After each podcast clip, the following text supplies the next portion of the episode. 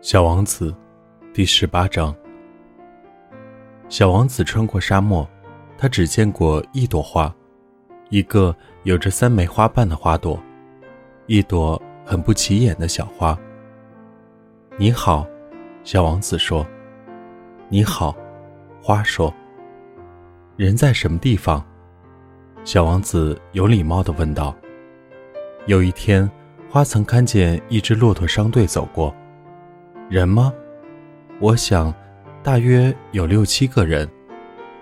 几年前，我瞅见过他们，可是从来不知道到什么地方去找他们。风吹着他们到处跑，他们没有根，这对于他们来说很不方便的。再见了，小王子说。